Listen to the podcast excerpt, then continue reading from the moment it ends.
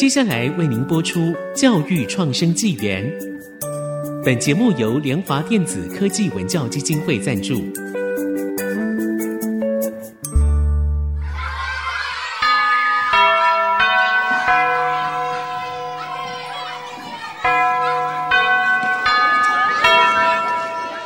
起立！起立！跳脱填鸭教育，多元思考学习，孩子的未来有无限可能。欢迎来到教育创生纪元。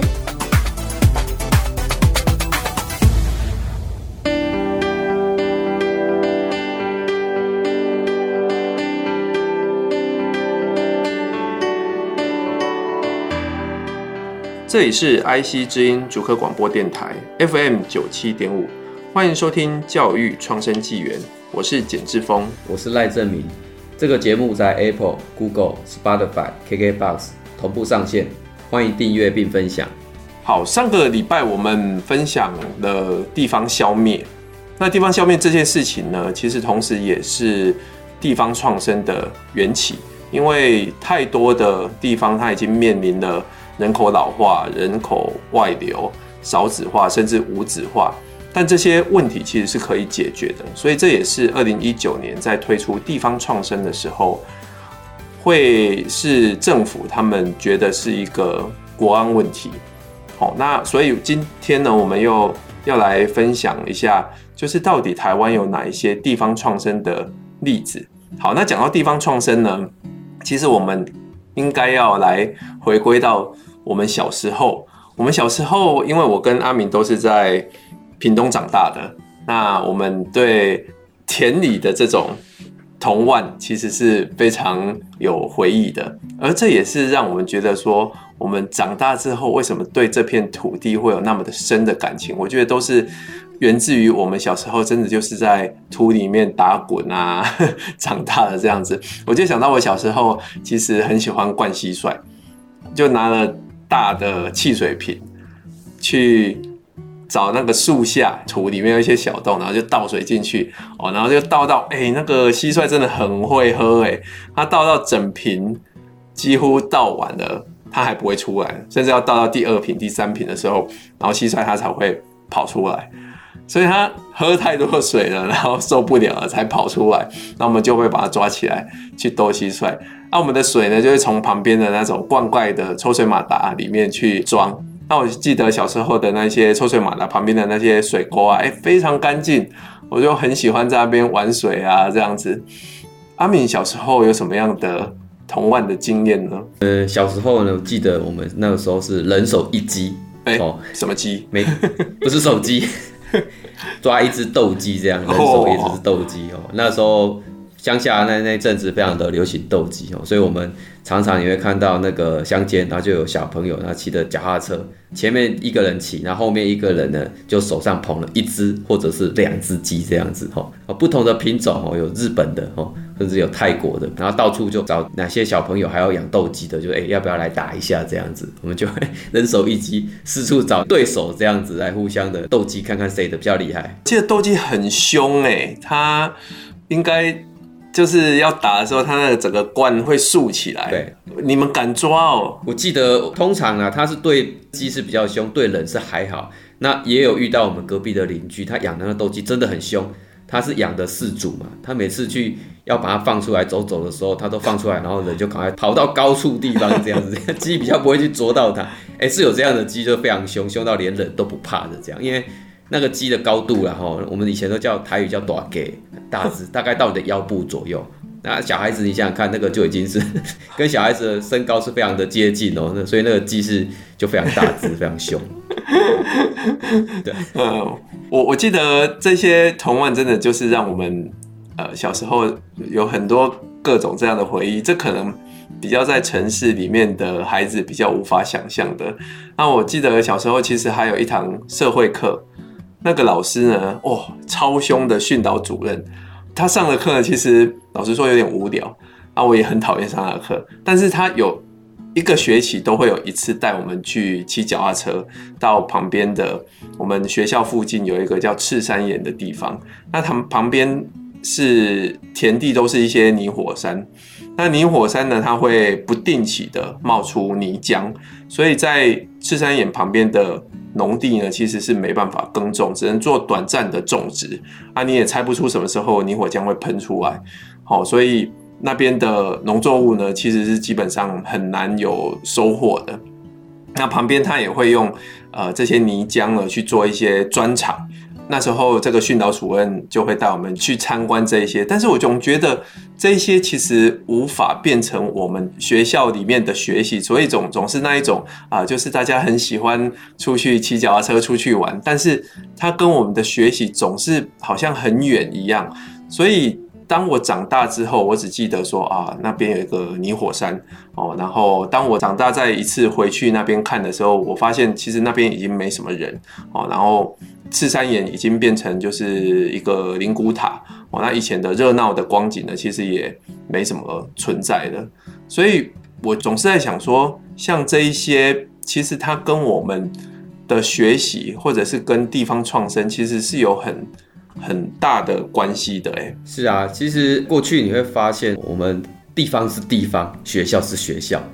那在刚才峰哥讲到说泥火山的一个部分，就觉得啊，它这就是一个泥火山。可是，在学校所学的一些地球科学等等，你并不会跟这一些来互相做一些连接，那就会非常的可惜。像我记得花莲一个富里，那他们其实呢有做这样的一个叫做手工泥火山豆腐哦，所以像这样的东西，哎。学生其实也可以思考，那有这样的东西，虽然在地方来讲是一个很恼人，哦，那边地都没办法耕种，可能是很不喜欢的东西。可是每次又有观光客来，那不是观光客，他们只是来看看，可能也没有消费。但这个东西如何运用你所学的国英数字社等等，或是诶国外的资料，日本或是其他的县市有没有这样把它转换成诶可以为地方带来一个观光收益或是产业的一个部分？所以这其实也是我们的这个频道叫做教育创生嘛。其实每件事情都是有它的教育意义存在的。像小时候，其实我们很喜欢田里的这些生活，但是我们总没有人有一个正确的引导，老师也不知道怎么引导。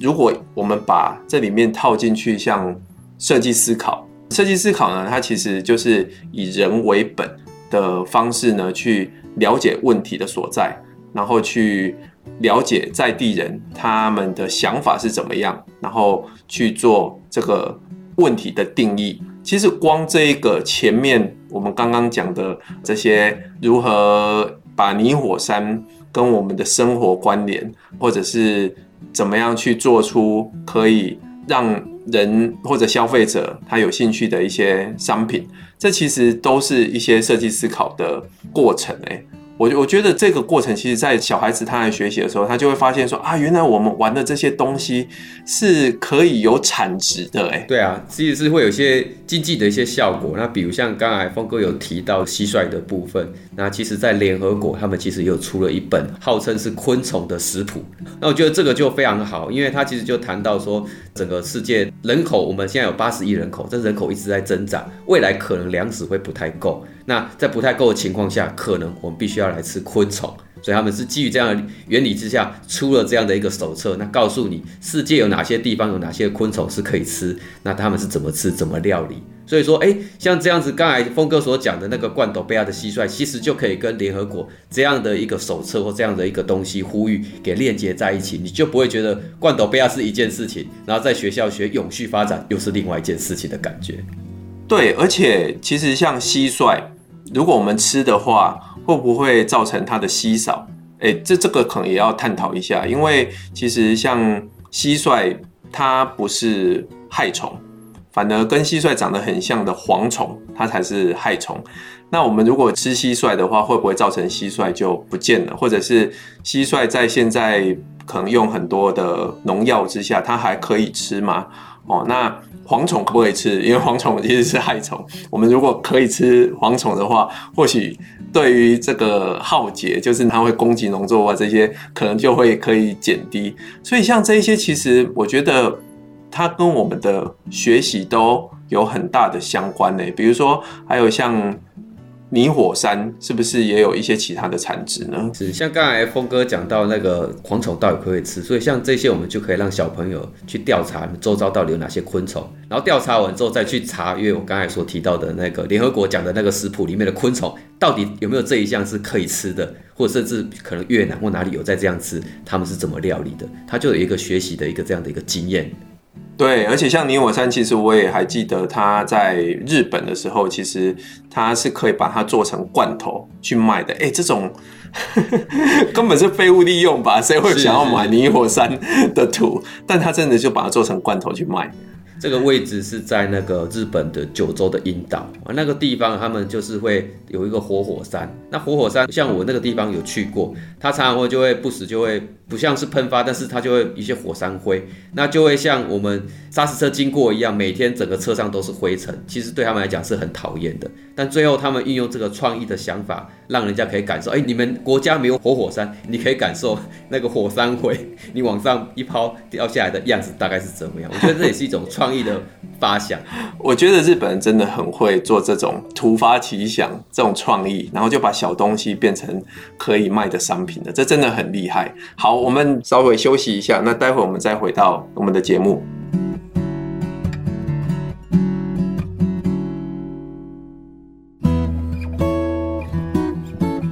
欢迎回到教育创生纪元。刚刚我们提到小时候的这些例子啊，其实有很多很多的学习，甚至把它做成有产值的一些商品。那这一段呢，我们要来分享，就是有几个比较成功的教育创生的一个案例。像我就知道，在宜兰壮围那一边呢，其实它有很多的闲置的余温。闲置的鱼塭呢，有可能就是养殖业他们比较没有年轻人去接手，所以就造成他们的鱼塭的一个闲置。但是呢，有一个叫做何立德博士哦，他念到博士了，但是他还是坚持要去创业。那他把那一边的余温呢，就转型成休闲渔业哦，叫做娱乐天地。鱼是 fish 那个鱼，啊乐就是快乐的乐，而且我觉得它很厉害耶，它可以开发出七套模式，甚至在讲说那就是七套提款机，我真的很厉害。像它有包括比如说把渔业怎么样去养殖这一些变成职人故事馆哦，让观光客啊可以去参观。然后他还养殖这些石斑，做成石斑解说教室，人家都觉得说，哎，石斑就是可以吃而已，但是他就把它做成教育。那另外还有像是他去教观光客去煮这个羹汤，像一般餐厅可能就是煮出来给大家吃，可是他就会教大家说，哎，我们怎么样一起去煮，而且他还变成行动厨房，到处去教人家怎么样煮。那另外还有像是他把余温直接买来的个像个鲜鱼呢，变成是一个直售所，就是直接去贩卖的一个场所，让第一手的这些鲜鱼呢可以卖出去。然后有一个我最喜欢的，就是他可以让这些余温有体验的场域，让小孩子啊跟大人啊一起下去划船，然后垂钓，还有划独木舟。哇，我觉得像这一些。有玩的啊，有吃的啊，有动手做的啊，这其实本身它就是一个学习。那他本身其实是一个导游哦，然后他小时候也是在渔村里面长大。那他其实非常喜欢渔村，就在想说怎么样把它变成转型。所以他其实是最开始是在深澳那一边租了一间破房子，然后就把它改装成娱乐天地的旅游服务中心。之后他再把这些开发的时候呢，他还请了。海洋大学的教授跟他一起去讨论，然后去了解怎么把这一些变成是可以盈利的模式。所以我觉得他完全就是兼具了学术、跟创生、跟创业。那其实，在我们屏东有一个非常著名的地方，然后就是这个林边哦，林边乡。那林边乡它其实大家都知道，常年以来就是这个地层下陷非常的严重哦。那因为地层下陷，很多农地就泡在水里面了，而且还是可能是像海水这样子，所以基本上那样的农地已经没有办法被使用再来种植或是做什么样的利用。所以当时呢，屏东的县长叫曹启宏县长，他其实家乡就是在林边，他父亲那一辈的就是靠养殖渔业赚钱的，所以虽然说爸爸那一辈靠了养殖赚了很多的钱，可是也因此造成了整个乡，当然不是只有他爸爸，是全乡的人大概都是这个样子，造成土地下陷无法再利用。所以那个时候他们就想说，那到底可以怎么样再来活用这些土地呢？那其实这几年也因为诶，我们希望这个绿电的一个部分，太阳能光电的一个部分，还有配合国家的净零碳排的政策，所以他们就想到说，诶，是不是可以把这一些废弃的这一些已经地层下陷的土地，把它改种绿电的部分，然后让已经不再是农业的生产，而是靠种绿电来赚取他们产业的部分。那希望当然是还是希望他们的家乡能够因此经济能够持续下去，不要说因为诶这个原本的农产。的一个没办法持续的运作，而整个没落下去。那这个我觉得是一个屏东我们地方创生或是在地的整个转型土地转型利用非常好的一个案例。林边那一边，我记得小时候应该也不是小时候啦，就是他们因为超抽地下水，然后他们就会每次台风的时候，只要有淹水，林边一定有事。我记得林边跟嘉东都是台风来的时候淹水的重灾区，但是。也因为这样，他们其实就把它变成余温是可以来种绿电的。是我我觉得这真的是一个蛮好的发想的。那屏东还有什么其他的地方是有地方创生的一些案例呢？嗯，像刚才是讲到林边嘛，那其实我们屏东还有像内埔的这个东片村哦，其实像很有名的吴宝春老师，他其实就是内埔那边一带的人哦。那东片村它其实也像是一个。以农业生产为主的地方啊，那真的是一个非常没落的一个地方。那他们有非常多的不同的的一个农产品，那反而把这一些给集结起来，然后变成一个像他们叫做东片宝石村。那他们还成立了有关这个所谓的这个社会企业，那大家等于把它大家的力量集合起来，然后这个如果有赚到的钱回馈到社会企业，有点像是大家互相的一个共同来发展这个地方的概念。为什么会叫宝石呢？是因为五宝村的面包吗？呃、欸，没有，它应该只是一个把它命名啊。它其实就是他们这些农产品，就像是一个不同的宝物一样，然后集结起来，就像是那个宝石的几个棱角这样。他们就希望说，把这几个农产品可以来互相来做一个串联，然后也让本来对这个地方啊，常你会觉得乡下都觉得啊，我们这边没有什么，我们这边感觉就没有什么东西这样。可是其实对外人来讲，哇，你们居然有这样的生产，你们居然生产可可。这叫黑金哦，里面有生产什么样的东西？哇，这个全屏东只有你们这边有，甚至像可可，大概那个亚洲最北能够种到的地方就是我们屏东这个地方了，其他地方再往上就没有办法再种植了。所以像这样的东西都是属于地方的一个宝物啊，所以他们就是运用这样的一个一个概念，然后除了生产，然后加工到后续的一些行销等等，由社区来一条龙来制作这样子那。也因为这样子所赚的钱，当然就是可以回馈给社区年轻人回来，或者是想要留在乡下的人，他们才有一个一份工作可以来维持他的生计。这样，那刚才有提到就是有关内埔产的这个可可，那记得前一阵子我有到内埔一间叫牛角湾的一个可可的店，那跟一个赖大哥来拜访。那其实呢，他在可可方面算是很早期就开始来种植这样子。那他说，其实内埔有得天独厚的气候，像那个热带雨林的样子哦，所以其实可可大部分都是在中南美洲、非洲那边产。那屏东这边内埔有独特的这样的一个气候的条件。但其实呢，他也发现了一个问题，就是说，其实在种植上他遇到一些病虫害等等的一些相关的问题。那他非常的认真哦，他找了书籍来看，那书籍还跟他讲到说，哎，有一个 YouTube 网站你可以去看，他在那边就有教你如何来对病虫害的防治。结果他一看呢，那一个影片呢讲的是葡萄牙语，他完全无法理解里面的意思是什么哈。所以在这边其实我们也希望有没有听众朋友。对于葡萄牙语哦，你是有专长的，那我们也可以借着这样的机会来帮农民解决，他就是因为看不懂那样 YouTube 的一个影片，所以他变成是。技术想要提升却没有办法。那像我们这个牛角湾的赖大哥，他也非常的好。如果可以帮他解决这个语言上面的问题的时候，他当然就可以回馈给你，就是他们由屏东内埔地产地销，他们自己种植的可可所产出来的可可巧克力的相关的产品啊，他可以回馈给你。那也希望这些听众们如果有会葡萄牙语的，可以在我们的节目下面给我们一些留言，然后有机会我们透过线上来帮助我们这个在地的农民，或者是有些学生，你对葡萄牙语是有专长学习的，也可以利用这个机会把你所学来回馈给当地的农民。是，这这个很重要，就是我们把一些各地的人才都可以集结到这个地方来，真正帮助到地方。那你觉得未来我们应该可以来做什么样的改变？呃，对于地方创生这件事呢？其实就如同我刚才讲到内埔那一个案例，其实地方的农民他们除了现况的发展，也会遇到一些相关的问题。像刚才的那个赖喜贤大哥，他遇到语言上面的问题，这是他无法突破的，甚至还会有一些行销等等，或是一些其他相关的问题。那我们在学校所学的高中国中，你可能有国英数字社不同的这个科别，那到大学有不同的领域。其实你除了去了解地方的这些状况知识以外，你也可以发现哪些问题是你的科系或者是你有办法去解决的一些项目，那来回馈地方。那我觉得这个就是教育跟地方创生最好的一个连结的一个模式。是，所以我觉得跟在地互动呢，其实是很重要的。好，那我们今天就来做一个小小的 summary 哈。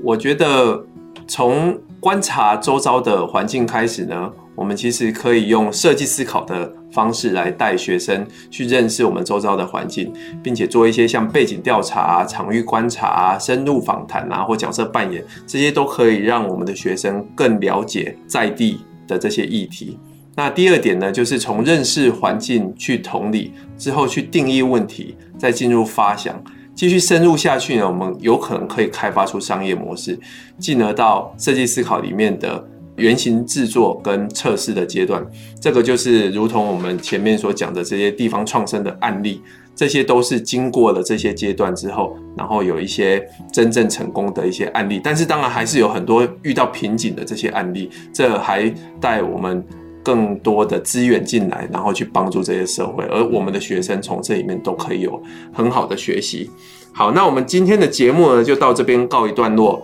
如果你有什么问题或建议呢，请给我们留言。那也别忘了到 Apple Podcast 给我们五星评价，还有记得订阅和按赞。谢谢你，教育创生纪元，我们下周见。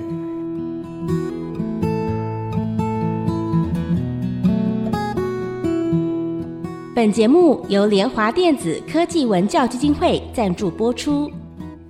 联华电子科技文教基金会以行动播撒教育种子，支持地方创生，培育新时代必备的能力。